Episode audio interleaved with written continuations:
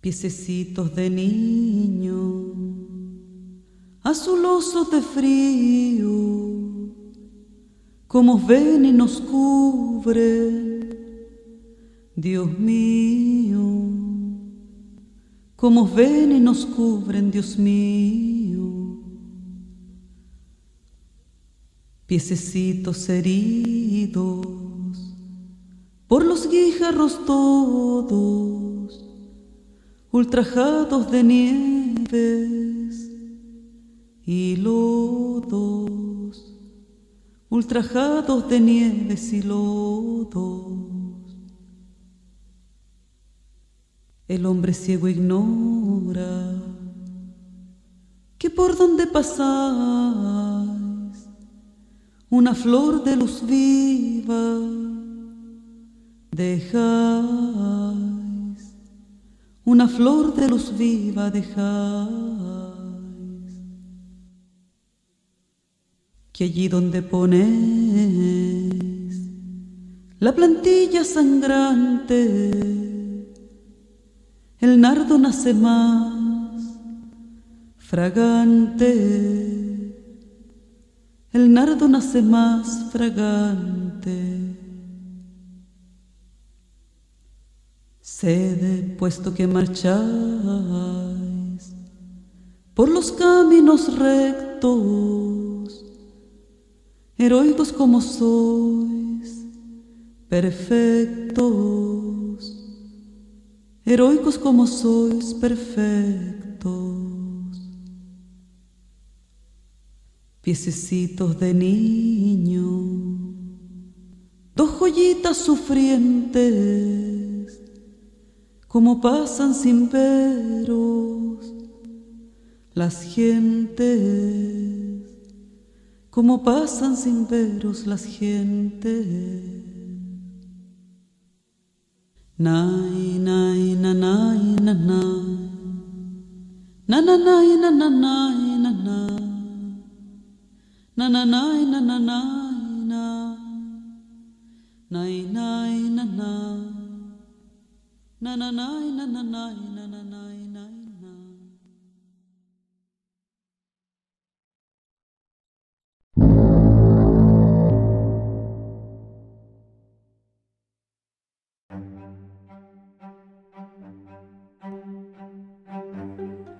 Buenos días, tardes, noches, gracias por escucharnos. Bienvenidos a Cuentos Hermanos, el podcast que narra nuestros días en forma de cuento. Hoy os traemos con ilusión, agradeciendo vuestra compañía, nuestra doceava emisión. Donde quiera que nos escuchéis, nos sentimos cerca. Así que gracias. Gracias por permitirnos llevar hasta vuestros oídos nuestra propuesta literaria.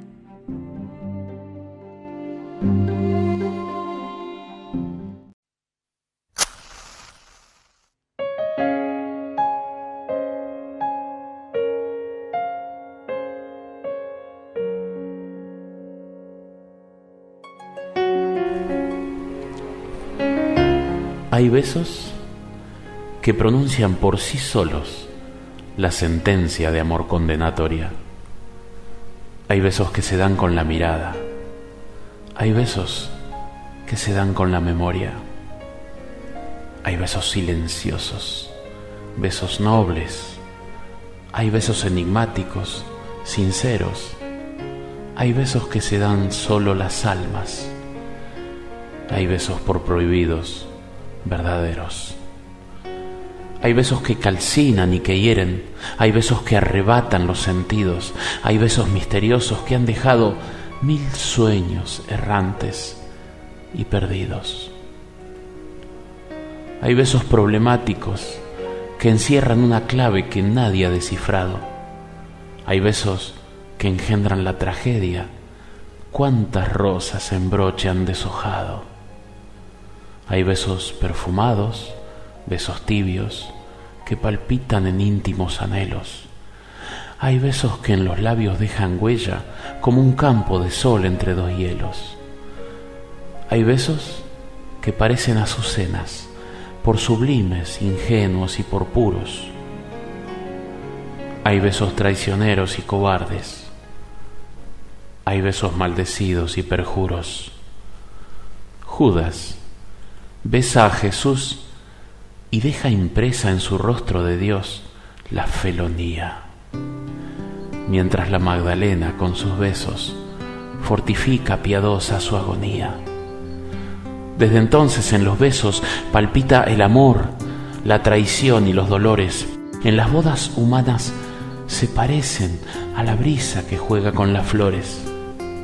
Hay besos que producen desvaríos de amorosa pasión, ardiente y loca. Tú los conoces bien, son besos míos, inventados por mí para tu boca besos de llama que en rastro impreso llevan los surcos de un amor vedado, besos de tempestad, salvajes besos que solo nuestros labios han probado. ¿Te acuerdas del primero? Indefinible. Cubrió tu faz de cárdenos sonrojos y en los espasmos de emoción terrible llenáronse de lágrimas tus ojos. ¿Te acuerdas que una tarde en loco exceso te vi celoso imaginando agravios? Te suspendí en mis brazos, vibró un beso y ¿qué viste después? Sangre en mis labios. Yo te enseñé a besar. Los besos fríos son de impasible corazón de roca. Yo te enseñé a besar con besos míos, inventados por mí para tu boca.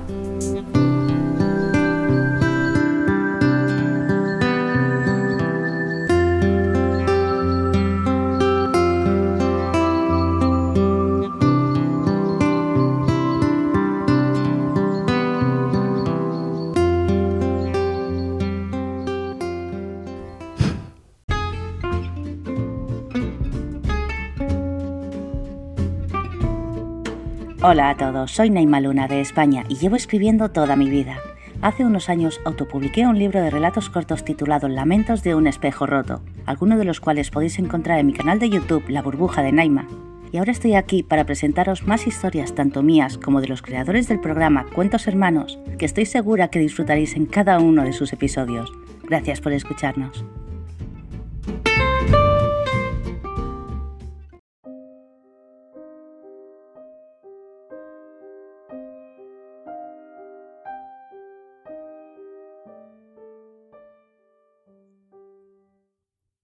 Sol de abril aún es ardiente y bueno, y el surco de la espera resplandece. Pero hoy no llenes el ansia de su seno, porque Jesús padece. No remuevas la tierra, deja, mansa la mano y el arado Echa las mieses cuando ya nos devuelvan la esperanza. Aún Jesús padece. Ya sudó sangre bajo los olivos. Y oyó al que amó que lo negó tres veces. Mas, rebelde de amor, tiene aún latidos, aún padece porque tú, labrador, siembras odiando, y yo tengo rencor cuando anochece, y un niño hoy va como un hombre llorando. Jesús padece. Estás sobre el madero todavía, y se tremenda el labio le estremece. Odio mi pan, mi estrofa, en mi alegría, porque Jesús padece.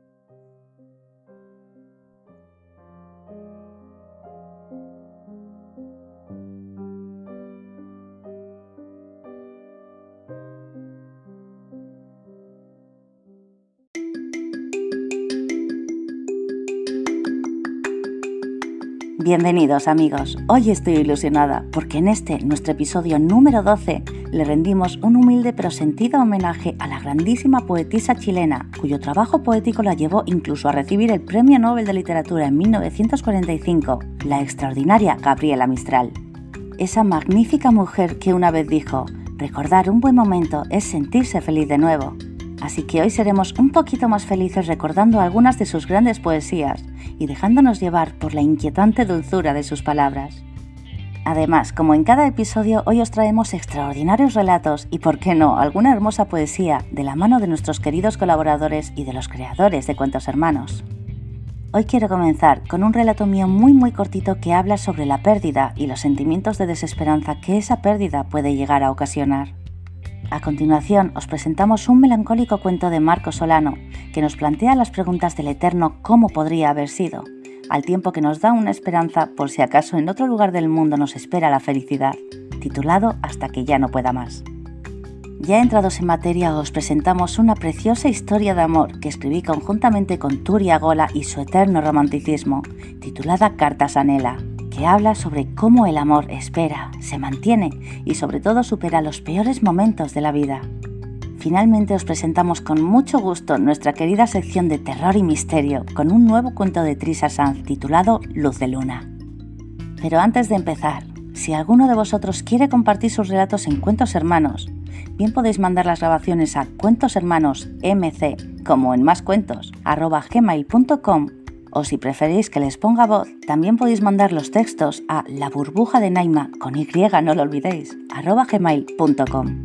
Lo repito, las grabaciones a cuentoshermanosmc.gmail.com o bien los textos a la burbuja de Naima gmail.com. Y ahora sí, aquí comienza el episodio número 12 de Cuentos Hermanos, el podcast. Que lo disfrutéis.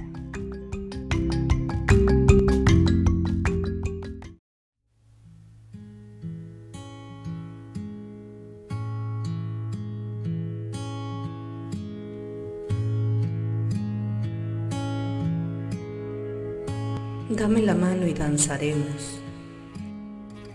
Dame la mano y me amarás. Como una sola flor seremos, como una flor y nada más.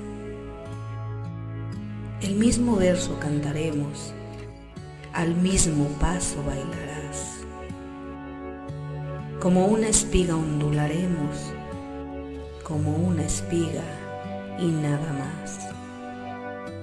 Te llamas Rosa y yo Esperanza, pero tu nombre olvidarás, porque seremos una danza en la colina y nada más.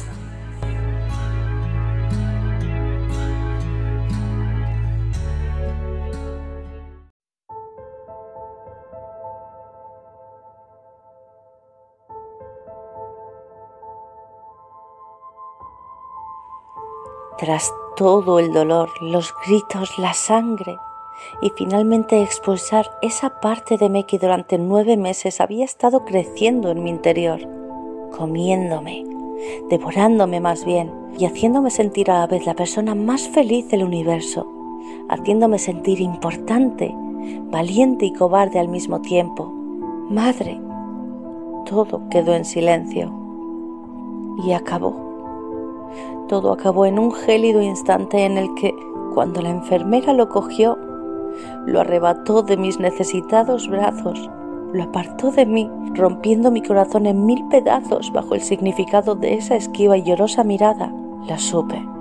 Supe exactamente en ese momento eterno y fugaz, en un mismo sentimiento, sin un solo hueco en mi despedazada alma para equivocarme y con la razón pujando por abandonar mi conciencia por el vacío de su ausencia, incluso antes de haber llegado a nacer siquiera, supe que no iba a volver. Mi pequeño se fue, y aunque mi cuerpo quedó en este mundo triste y sin sentido, cruel, vacío, como la esencia de una flor que ha perdido sus pétalos, mi alma se fue con él.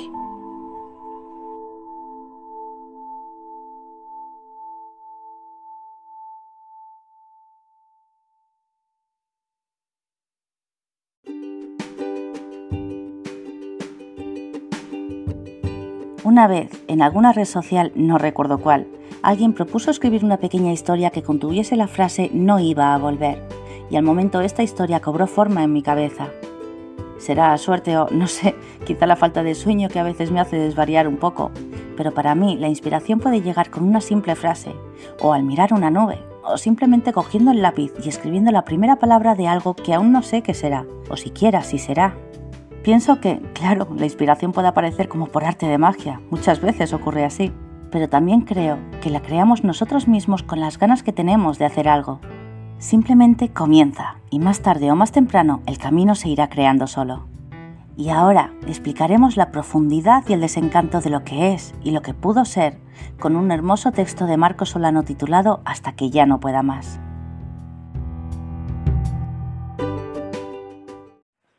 Hasta que ya no pueda más.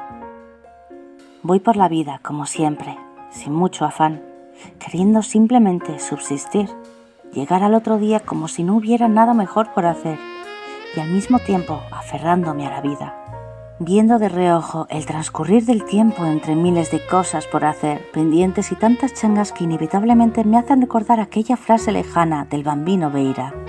Vive, yo tengo un laburo más difícil que el plomero del Titanic. Creo que eso era del todo cierto, porque esta es mi manera de vivir. Una forma de abstraerse tan bohemia como entregarse de lleno y con convicción a la farra. Me gusta vivir así sin tiempo y lleno de tiempo, entregándole mi vida al trabajo de oficina, notas por aquí, notas por allá, las clases en la facultad, escribir siempre las mismas cosas y enviarlas a publicar, siempre con los nervios de la primera vez, pero con el hartazgo de la última. No sé cuántos compromisos hice este año para escribir pelotudeces, mismas que no podré siquiera terminar. Ya sé que son proyectos muertos, que otros tantos navegarán a buen puerto. Qué pelotudo, siempre acabo escribiendo sobre los barcos y esas cosas. ¿Cómo quisiera poder reírme de mí y de mi manera tan esquiva de perder el tiempo y de procrastinar? No sé si ya no creo en lo que escribo, si nunca creí, si solo fue un sueño tonto o si de plano me encuentro tan aburrido y en un estado de nula creatividad que por supuesto mi única respuesta es huir de mi propio juicio moral y literario para solo simular que estoy lleno de pendientes y de una montaña de trabajo. En fin, por otro lado, sé perfectamente de qué estoy huyendo. De ella, solo de ella. A veces quisiera que ella también me negara tratando de censurarme, porque esa cobardía y esa huida me darían la certeza de que me quiso alguna vez, o de que me quiere tanto como yo la quiero a ella. Viernes por la noche. Allí sentado en mi escritorio no paro de pensar. El tiempo corre hasta pasada las nueve de la noche. Me espera un viaje en tren con rumbo a casa. Eso, como todo lo demás, lo menos y lo más importante puede esperar. Sirvo un poco de café en esa gastada taza. Whisky no, porque he decidido afrontar la vida bien despierto, sin titubear ni un poco. Busco en los cajones de mi escritorio. Tomo su pequeña foto. Mis manos acarician el pasado pero no uno lejano, ni el que en verdad existió, sino el que pudo ser. Ese encuentro en cualquier estación, las palabras que sobran, los besos y una vida de felicidad. Algo que no existe, pero que sin dudas acaricio con los dedos. Tomo el teléfono, escribo un mensaje muerto, que sé que nunca llegará.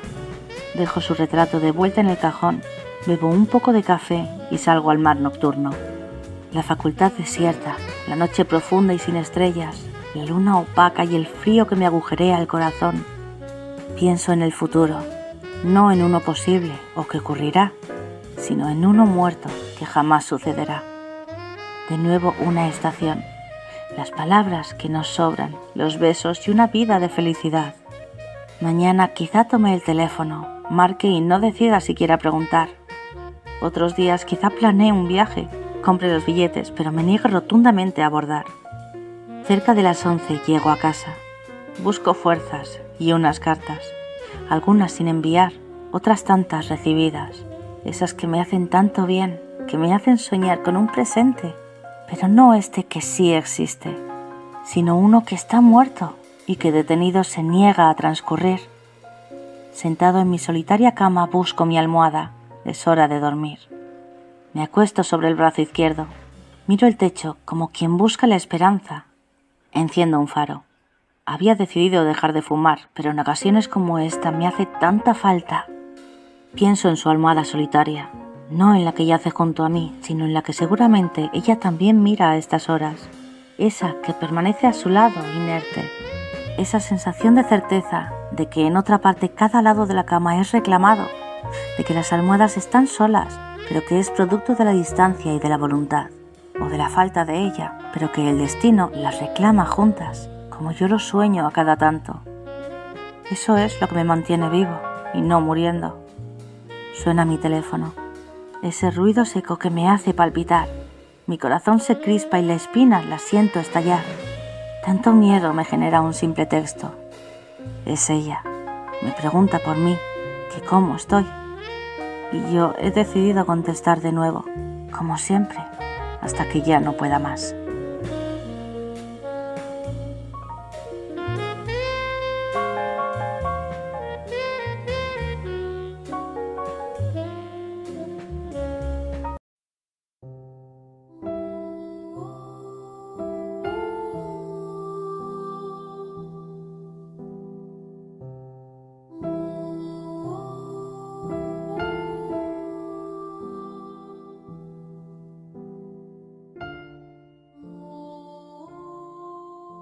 Se va de ti mi cuerpo gota a gota. Se va mi cara en un óleo sordo. Se va mis manos en azogue suelto. Se van mis pies en dos tiempos de polvo. Se te va todo. Se nos va todo. Se va mi voz que te hacía campana cerrada cuanto no somos nosotros.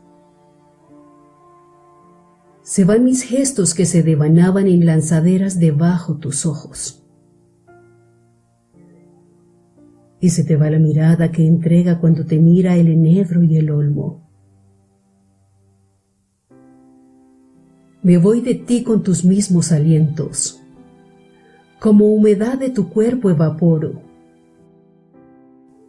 me voy de ti con vigilia y con sueño, y en tu recuerdo más fiel ya me borro. Y en tu memoria me vuelvo como esos que no nacieron ni en llanos ni en sotos. Sangre sería y me fuese en las palmas de tu labor y en tu boca de mosto. Tu entraña fuese y sería quemada en marchas tuyas que nunca más oigo y en tu pasión que retumba en la noche como demencia de mares solos. Se nos va todo. Se nos va todo.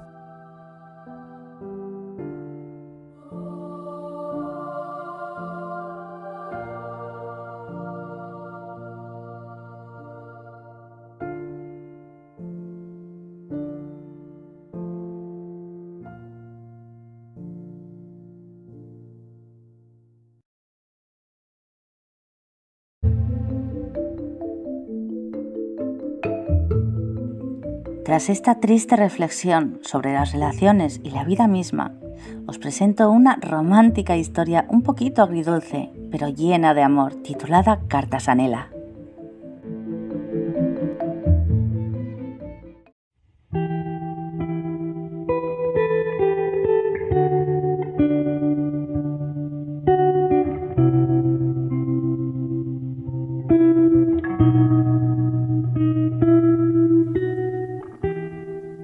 yo te odiara, mi odio te daría en las palabras, rotundo y seguro. Pero te amo, y mi amor no se confía a este hablar de los hombres tan oscuro. Tú lo quisieras vuelto en alarido y viene de tan hondo que ha deshecho su quemante raudal desfallecido antes de la garganta antes del pecho. Estoy lo mismo que estanque colmado y te parezco un surtidor inerte. Todo mi callar atribulado, que es más atroz que el entrar en la muerte.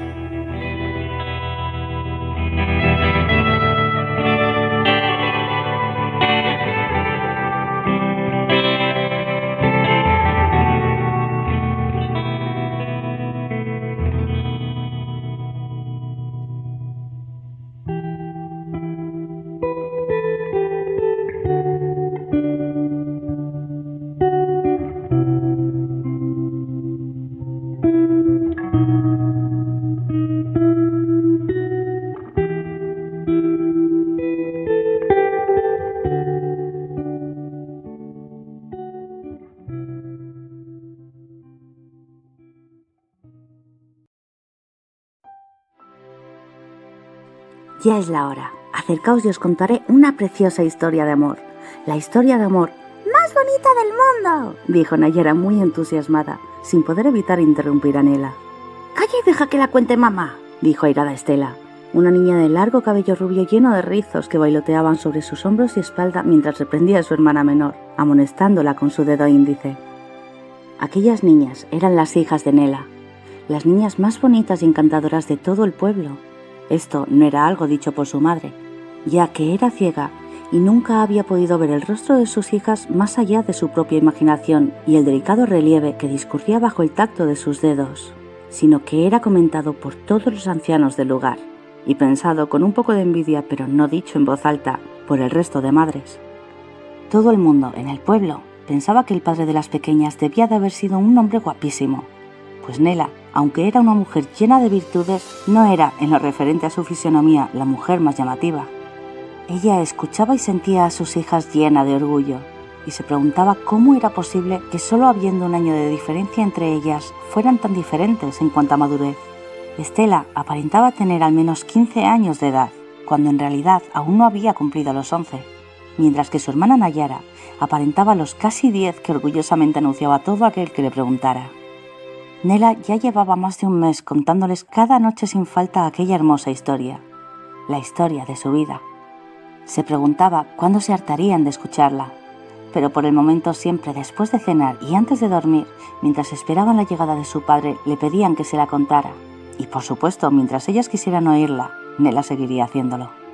Así que Nela hizo como cada noche y revivió en su cabeza su propia historia, una historia llena de un gran amor, pero también de un gran sufrimiento, mientras que por otro lado narraba a sus hijas la misma preciosa historia, solo que ahorrándoles la parte del sufrimiento. Ya tendrían tiempo de descubrir la crudeza de la vida, por mucho que ella desease que siguiesen siendo siempre las preciosas niñas, jóvenes, ingenuas e inocentes que eran ahora. Y así comenzó a narrarle su historia. Nela tenía 13 años cuando conoció a George, el cual tenía su misma edad, este fue uno de esos amores a primera vista. Fue de esos amores de juventud donde solo hay amor y nada más. Miradas, sonrisas, suspiros dejados al viento, soñando con qué traería el día siguiente y el siguiente a ese y todos los demás. Y así crecieron, amándose y aprendiendo a amarse, y siéndolo todo el uno para el otro, y no deseando nada más que el hermoso romance que ya tenían hasta que finalmente, a los 16 años, llegó el día de sus nupcias. Fue la boda más austera que jamás se habían celebrado en el pueblo, y aún así, a ellos les pareció la más hermosa de todas las celebraciones. No podrían decir ni quién asistió a la misma, puesto que Nela no podía ver, y Josh no pudo dejar de mirarla durante todo momento, ni un solo instante. Ninguno se separó del lado del otro durante toda la celebración, recibían buenos deseos y enhorabuenas de parte de todos los asistentes, pero para ellos era como el que oye llover. Lo cierto es que solo accedieron a celebrarla porque a la madre de Nela le hacía mucha ilusión. Ellos solo querían vivir su idilio. A ellos no les importaba nada más que ellos. En los siguientes cinco años todo fue pobreza y trabajo duro, pero sobre todo felicidad, muchísima felicidad, hasta que un día llegó un grupo de soldados. Se había declarado la llamada Guerra de la Independencia y alguien que parecía estar al mando y que portaba al menos 20 medallas en su casaca, tras presentarse ante la puerta de los enamorados, comunicó muy cortésmente a George que necesitaban la ayuda de cualquier hombre capaz de portar un arma. para poder ganar aquella guerra contra los enemigos del país, que resultaban ser, según dijo aquel mismo hombre, todos aquellos traidores que se oponían o bien rehusaban ayudarles, no dejándole ningún tipo de opción. George entendió que saldría por aquella puerta quisiera o no, bien para ayudarles, o bien para ser ahorcado por traición a su patria, posiblemente en ese mismo olmo que se encontraba delante de su propio porche, ese que tantas veces le había dado sombra en verano, mientras silencioso contemplaba tejer a su esposa con tanta maña que a veces le asombraba que realmente no pudiese ver. Ahora tenía que separarse de ella, de su amada esposa, de su amada Nela, para luchar por su patria.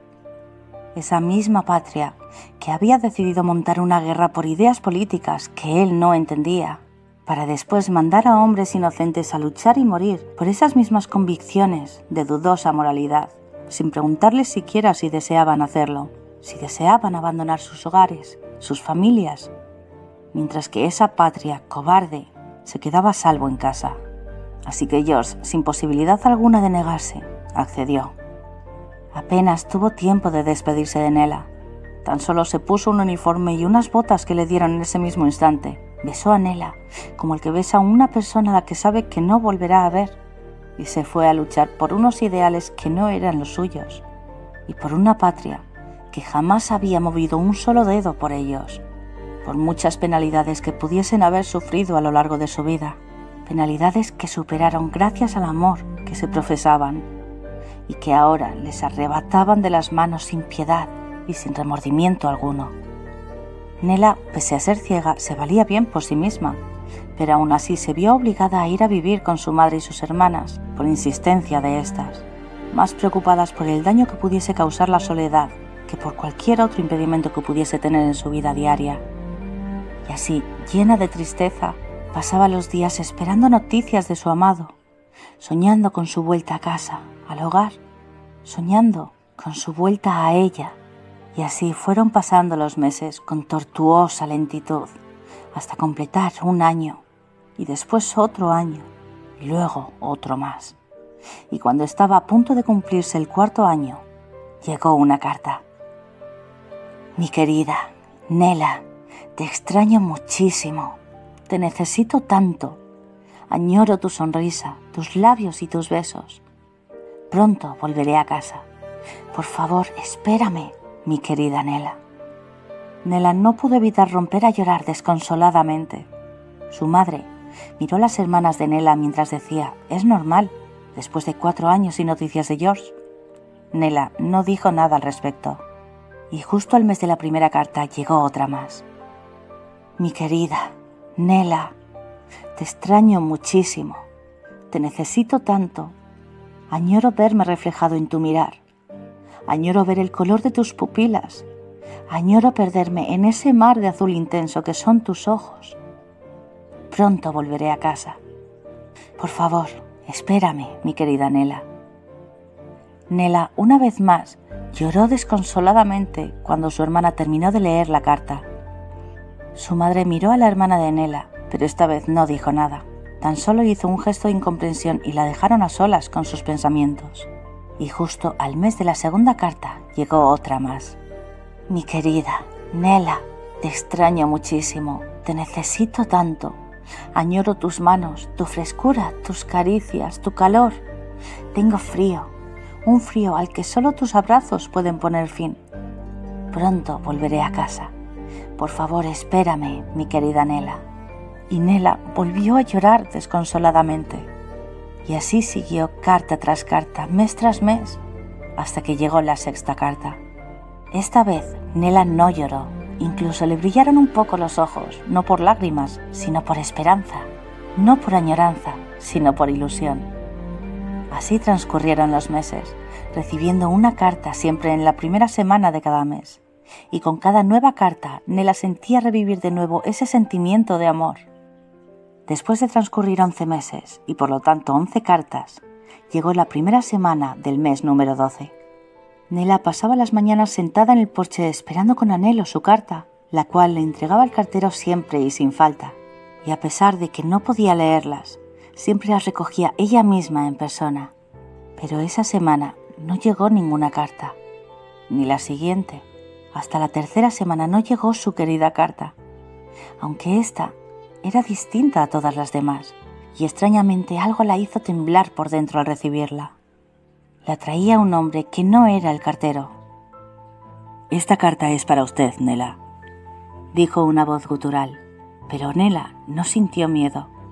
Extendió las manos en busca de la carta, pero cuando las manos de aquel hombre depositaron la carta en las de ella, ésta la dejó caer al suelo y en un rápido movimiento atrapó las manos de aquel extraño. El hombre intentó zafarse, pero Nela lo agarraba con decisión, con fuerza, pero con delicadeza, y él, finalmente, por miedo a dañarla, dejó de resistirse. Nela notó cómo el extraño se rendía y comenzó a palpar aquellas manos, llenas de lo que parecían extraños relieves. Jamás había tocado una piel igual, llena de surcos e irregularidades. Nela, cual experimentado pescador, empezó una pequeña lucha con aquel extraño. Cuando él se resistía, ella lo agarraba fuertemente, pero siempre con delicadeza, y cuando él se rendía, ella lo iba trayendo cada vez más hacia sí misma, tanteando su cuerpo mediante sus manos de la manera más dulce que podía, siempre en dirección a su rostro. Comenzó a ascender por los brazos del desconocido en busca de su rostro, y él intentó nuevamente retroceder, pero Nela lo agarraba fuertemente cada vez que intentaba zafarse y continuaba avanzando cuando se rendía por miedo a causarle algún tipo de daño. Finalmente, la decidida joven consiguió llegar a tocar la cara de aquel hombre. El tacto era aún peor que el de las manos. Los surcos, la extraña rugosidad que cubría su piel, que se extendía a lo largo de todo su rostro, las lágrimas surgieron de sus ojos sin poder retenerlas tras sus párpados, fuerte e inútilmente cerrados. Y cuando el extraño decidió marcharse, seguro de que aquellas lágrimas eran originadas por el horror de su rostro, se quedó paralizado, cuando ella se abalanzó sobre él abrazándolo con todas sus fuerzas, mientras con voz ahogada decía una y otra vez, Mi querido George, te he estado esperando tal y como me pediste, mi vida. Te he estado esperando, mi amor. Los primeros meses fueron complicados, aunque George la colmaba de atenciones, la cuidaba y la atendía como si ella fuese una princesa, y Nela se sentía amada, cuidada y atendida como nunca antes. Sentía cómo cada día crecía más su amor hacia aquel hombre que la trataba de aquella manera tan maravillosa. Tanto su madre como sus hermanas hablaban entre cuchicheos cuando pensaban que ella no podía escucharlas de lo desfigurado que tenía el pobre George el rostro. Eso a Nela no le importaba, era lo bueno de su ceguera. Había aprendido a ver solo con su corazón, y éste veía en George, gracias a su carácter y bondad, al hombre más apuesto del mundo. Pero Nela, pese a ser tratada como una princesa, se sentía desdichada pues pese a ser atendida siempre con delicadeza, con ternura extrema y con un gran amor sin medida por parte de George, lo cual dejaba de manifiesto que la amaba más que a su propia vida, este rehuía cualquier muestra de contacto físico con ella, incluso si ella simplemente lo acariciaba con sus manos. Él comenzaba a temblar y salía corriendo, alegando que tenía que ir a por agua o dar de comer a los animales o cualquier otra excusa que se le ocurriera. George, por su parte, amaba a Nela como nunca había amado antes a nadie. Todo en ella era perfección ante sus ojos. El simple hecho de poder cuidarla era suficiente para él. Deseaba mucho más, por supuesto, pues pensaba que para que existiera el amor ha de existir por un lado deseo y por otro necesidad de besos y abrazos de la persona a la que se ama. Pero cada vez que ella lo tocaba se sentía sucio, rastrero y cobarde y por mucho que lo desease, no podía engañarla de esa forma. Si por él fuera, sería capaz de controlar aquel deseo que sentía hacia ella. Él se hubiese contentado con tan solo seguir cuidándola, pero ella estaba sufriendo por aquella situación, por lo que decidió que aquella noche le contaría la verdad, aunque la perdiera para siempre. Y así fue como ocurrió. Esa noche, cuando ya estaban en la cama, Nela se acurrucó en el pecho de él el cual empezó a besar con ternura. Él ya no podía más, se sentía vil, y finalmente reunió el valor para decirle todo cuanto había estado reteniendo en su interior, hasta casi consumirlo, por culpa del temor que sentía a revelarle la verdad a su amada. Nela, tengo que contarte algo. No soy una buena persona, Nela. Yo... Nela había silenciado sus palabras colocando su mano sobre su boca, con una ternura semejante al tacto que le hubiese provocado el roce de una pluma. Sé que no eres mi George. Lo supe con tu primera carta. Él nunca supo escribir ni leer. Y también supe que había muerto. Algo en mí me lo dijo. Desde tu primera carta lloré su muerte. Nunca lo olvidaré. Pero me fui enamorando de ti. Primero de tus cartas y después de tu forma de ser. Ahora sé que se puede amar a más de una persona, pues te amo tanto como lo amé a él. Solo susúrrame tu nombre, dijo mientras quitaba la mano de la boca y acercaba su oído a ella. Y ahora, amémonos como dos personas que lo son todo el uno para el otro y que ya conocen sus nombres. De esa maravillosa noche surgió Estela, su hermosa primogénita, y desde ese momento ella lo llamó por su propio nombre. Cuando alguien preguntaba, ella decía que era un apodo cariñoso, y nunca contaron a nadie la verdad. Ellos lo sabían, y con eso les bastaba a ambos. La puerta de la casa se abrió y por ella entró un hombre con el rostro totalmente desfigurado. Las dos niñas, concentradas como estaban en la historia que les estaba contando su madre, no pudieron evitar sobresaltarse ante el chirriar de las puertas. Pero en cuanto reconocieron a la persona que acababa de atravesarla, salieron corriendo en su dirección y se abalanzaron a su cuello entre risas y alegrías. ¡Papá, papá!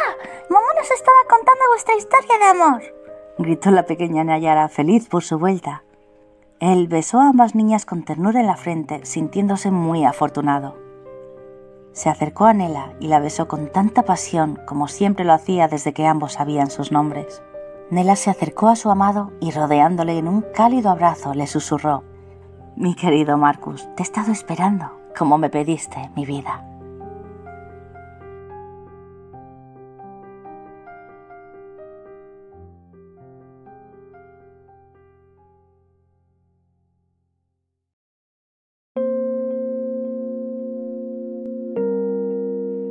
Esta historia la escribimos conjuntamente Turia Gola y yo, dos personas que no se conocen de nada y que tras leer respectivamente el uno las historias del otro, un día decidieron unirse desde la distancia para crear este precioso cuento.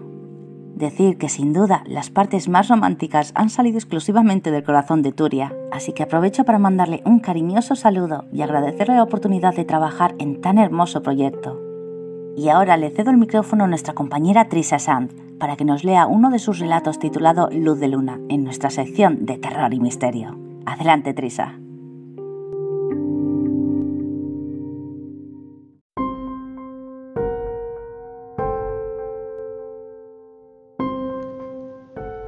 Caminaba por en medio de la desierta calzada, con pesadez, sosteniendo entre sus pequeños pero afilados dientes el trofeo que le había correspondido,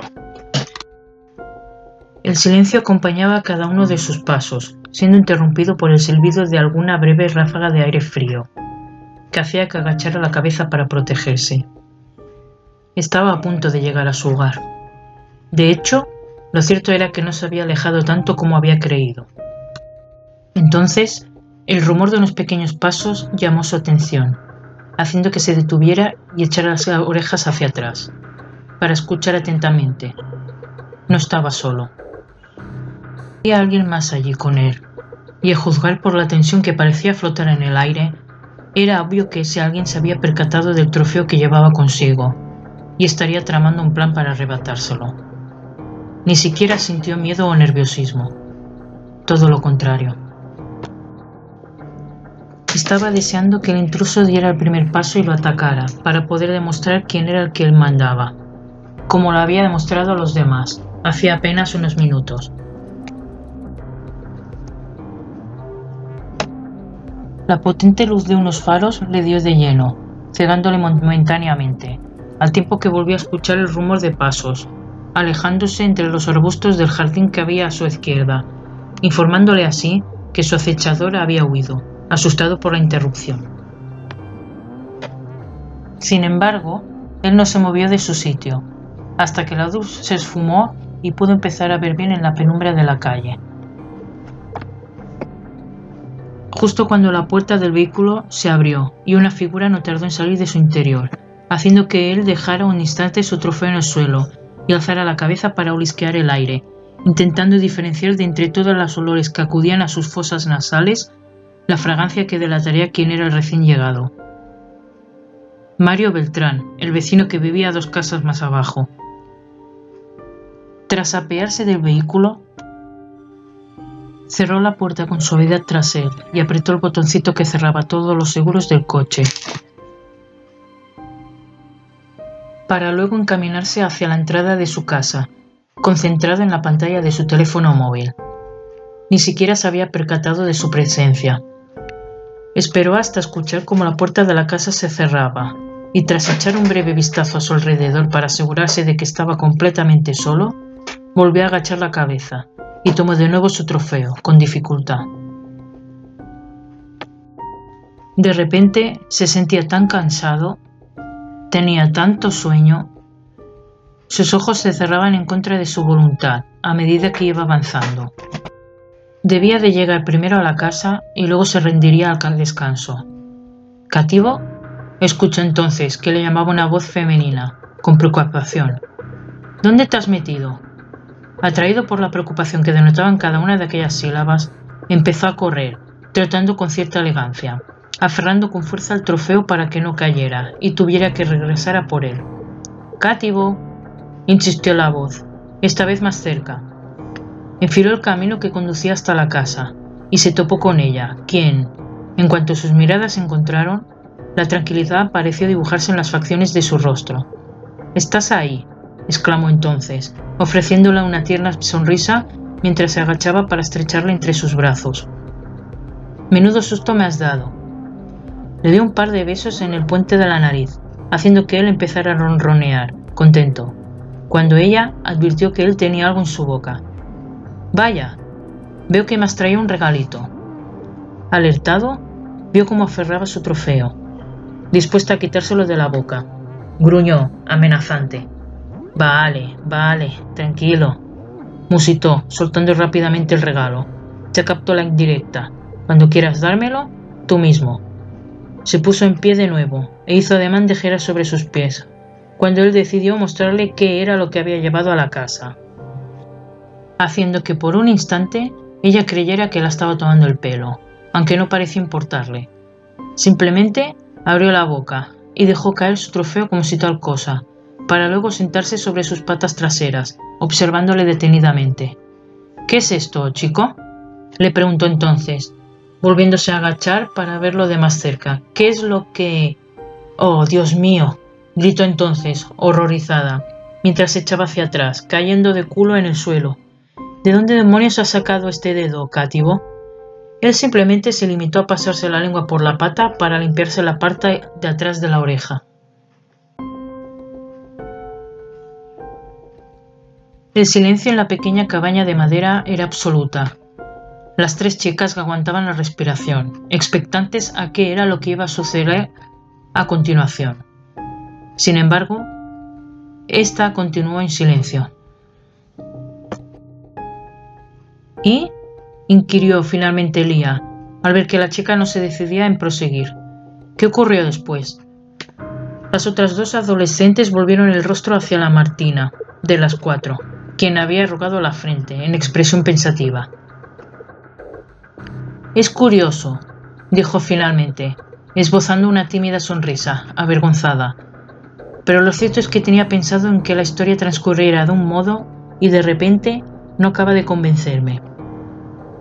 Espera un momento, dijo entonces Lía, parpadeando con rapidez, intentando comprender qué era lo que le estaba diciendo su compañera de cabaña.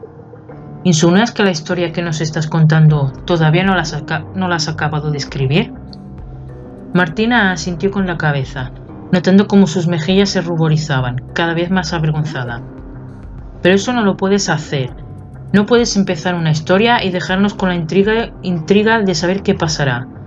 Las otras dos compañeras dejaron escapar leves gruñidos de protesta, estando de acuerdo con la chica. ¿Por qué no?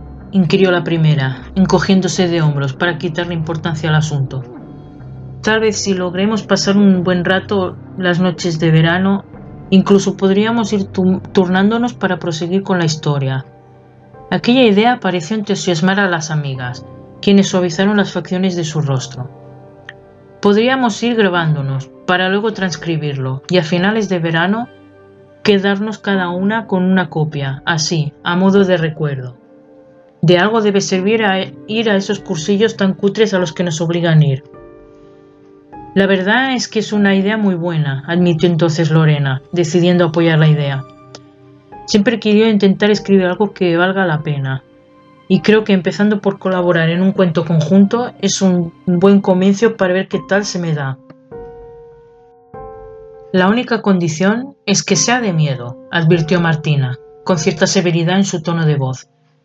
De mucho, mucho miedo, y sobre todo con cariz de intriga, ya sabéis, que nunca se dé nada por sentado. ¿Os imagináis que de un simple cuento escrito en un campamento de verano logramos crear una historia de gran éxito? Aventuró entonces Lía, sin poder ocultar la emoción, mientras entrelazaba los dedos de las manos, nerviosa. Tal vez incluso lleguen a publicárnosla.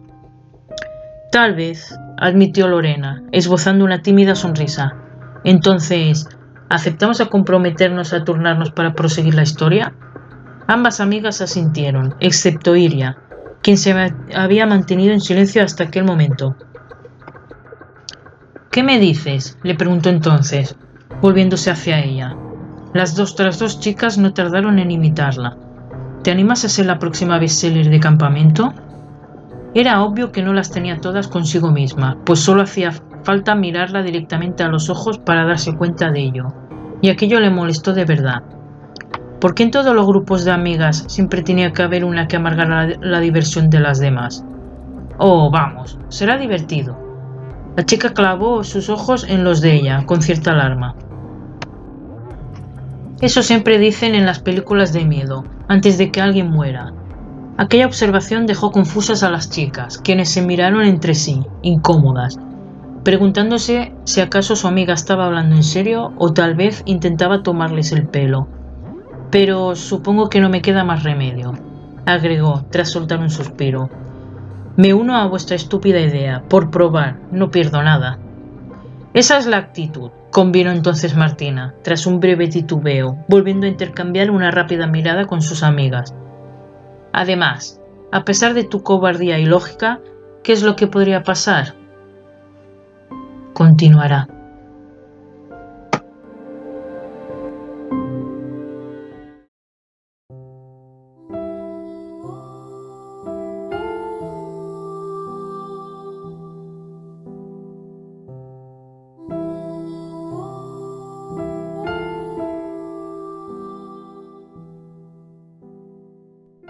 Anda libre en el surco, bate el ala en el viento, late vivo en el sol y se prende al pinar.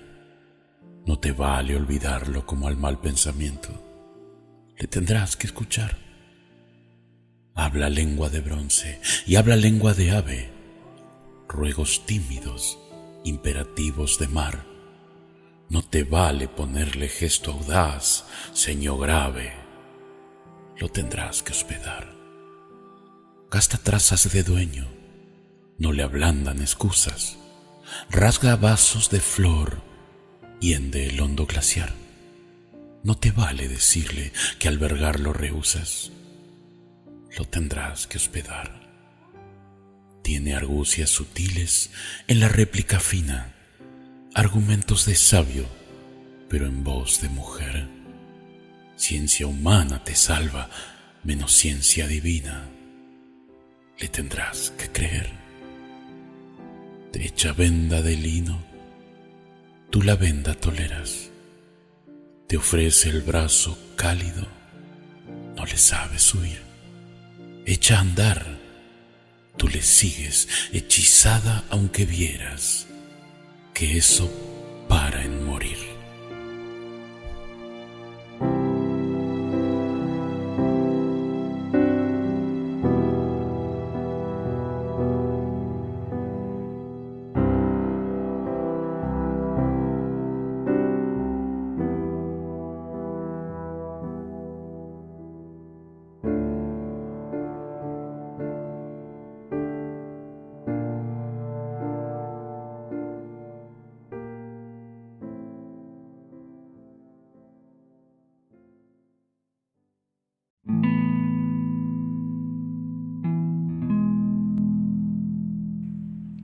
Gabriela Mistral nació en Vicuña el 7 de abril de 1889, con el nombre de Lucila de María Godoy Alcayaga. En la calle donde vio la luz se creó en 1957 el museo que lleva su nombre. Entre los 3 y los 9 años, Mistral vivió en la pequeña localidad de Montegrande, lugar que Mistral consideró como su ciudad natal. La poeta se refería a él como su amado pueblo, y fue allí donde pidió que le dieran sepultura.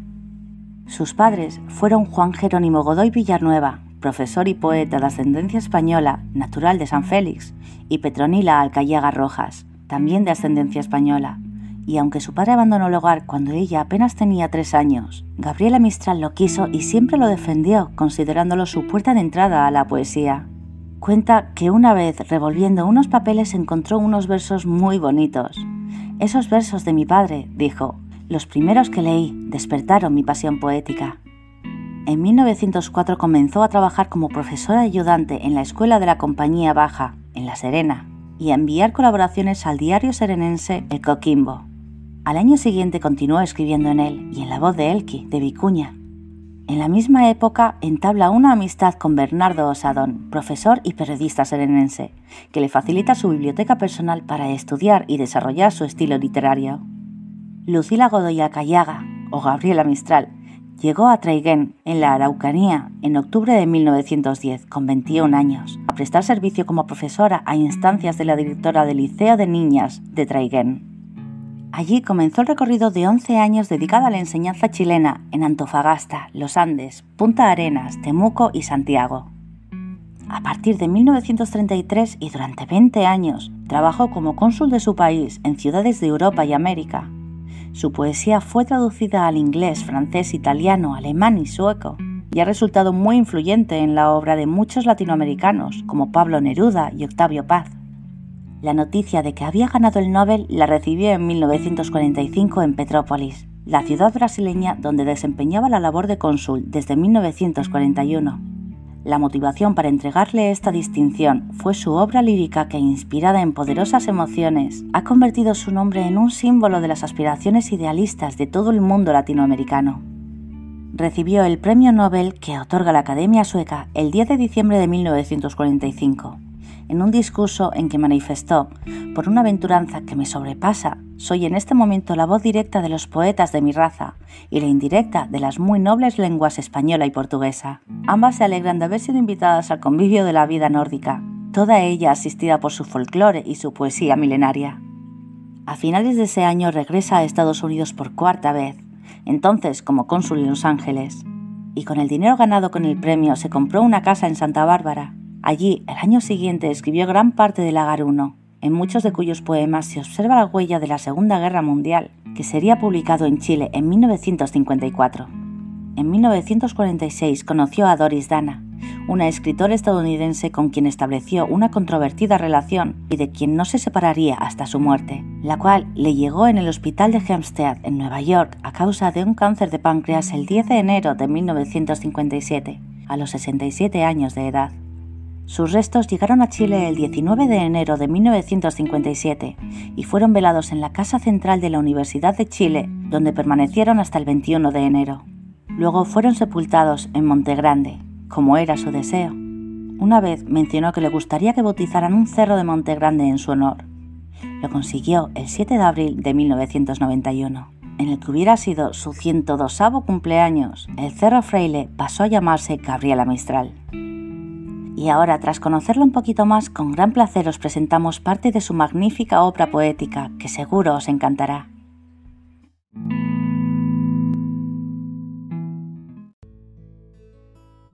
Madre, madre, tú me besas, pero yo te beso más, y el enjambre de mis besos no te deja ni mirar.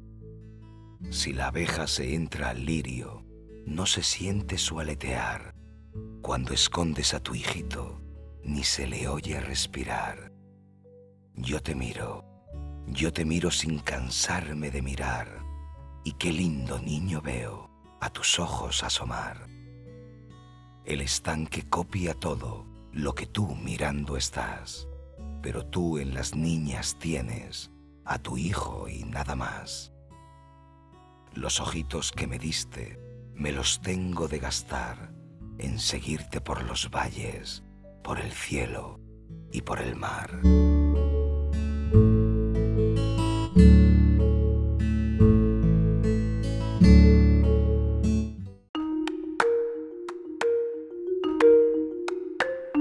Antes de despedirnos, me gustaría compartir con vosotros, aprovechando que estamos hablando de poesía, una de las mías, una muy cortita titulada Cuando un alma se pierde. Espero que os guste.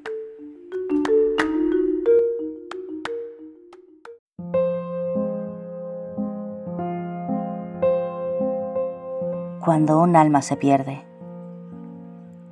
Caen rayos de sol sobre cantarines pájaros, mas solo en el exterior mientras el tiempo pasa y el canto de la lluvia resuena en mi corazón y en mis ojos cerrados la tormenta marchando deja un rastro amargo, destellos de dolor, cuando un alma se pierde en los gélidos lamentos de un último adiós y el viento se lleva esos recuerdos, esos que juntos creamos entre suspiros de amor.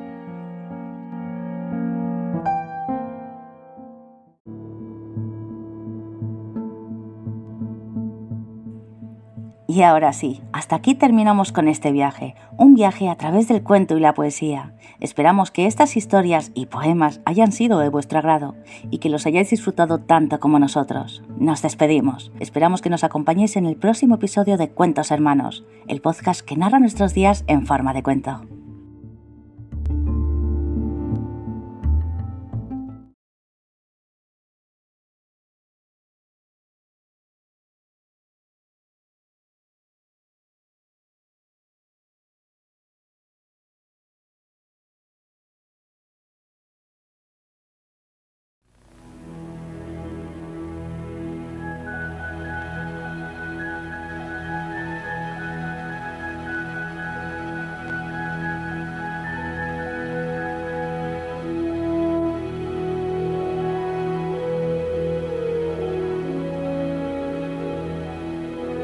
La naturaleza es un anhelo de servicio.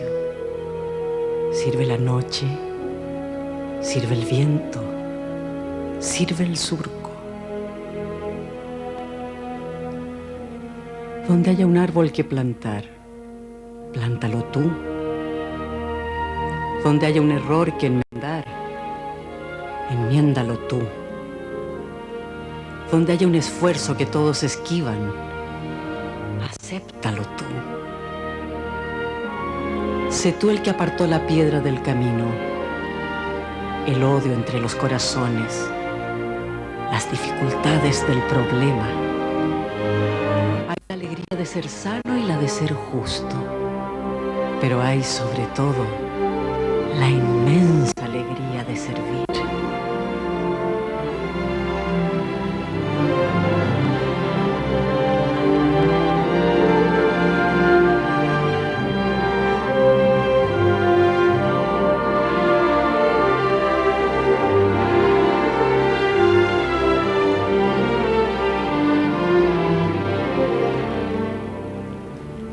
Qué triste sería el mundo si todo en él estuviera hecho.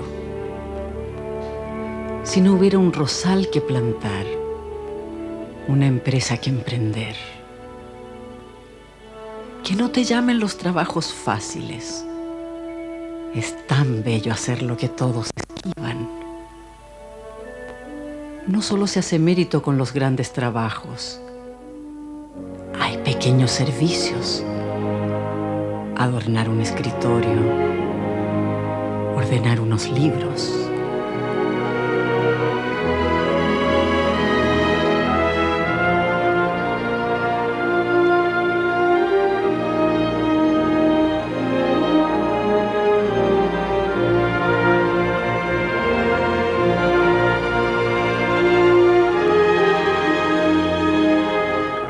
El servir no es solo de seres inferiores. Dios que da el fruto y la luz, sirve. Pudiera llamarse así, el que sirve. Y tiene fijos los ojos en nuestras manos. Y nos pregunta cada día, ¿Serviste hoy?